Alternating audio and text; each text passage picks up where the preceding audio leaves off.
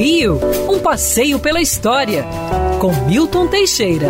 Amigo ouvinte, dia 4 de junho ocorria uma grande novidade no Brasil, criada pelo sempre progressista rei D. João VI. A colônia de Nova Friburgo era fundada por colonos suíços com apoio integral de D. João VI.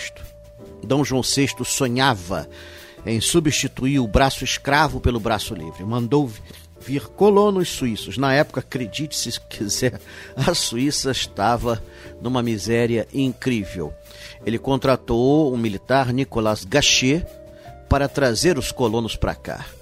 Uma vez chegados, houve dúvidas se seriam instalados em Santa Cruz ou no Alto da Serra. Foi adquirida a fazenda do Morro Queimado, que era um local onde ocorriam assaltos e onde passava uma das rotas para Minas Gerais, e ali instalada a colônia suíça. O terreno não era o ideal que os suíços imaginavam, mas eles conseguiram transformar aquilo no seu paraíso.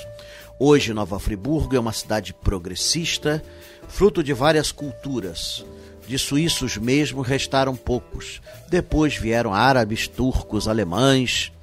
A cidade prosperou, tornou-se um grande empório comercial, fabricante de roupas, de couros, eh, com indústrias notáveis.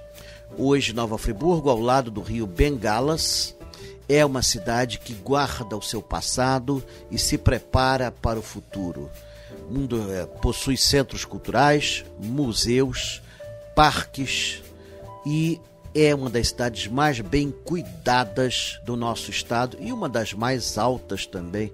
Só tem uma mais alta que ela, que é Teresópolis. Mas Nova Friburgo perde por uns 20 metros, fica aí com seus mil metros de altitude. E uma temperatura, claro, agradabilíssima.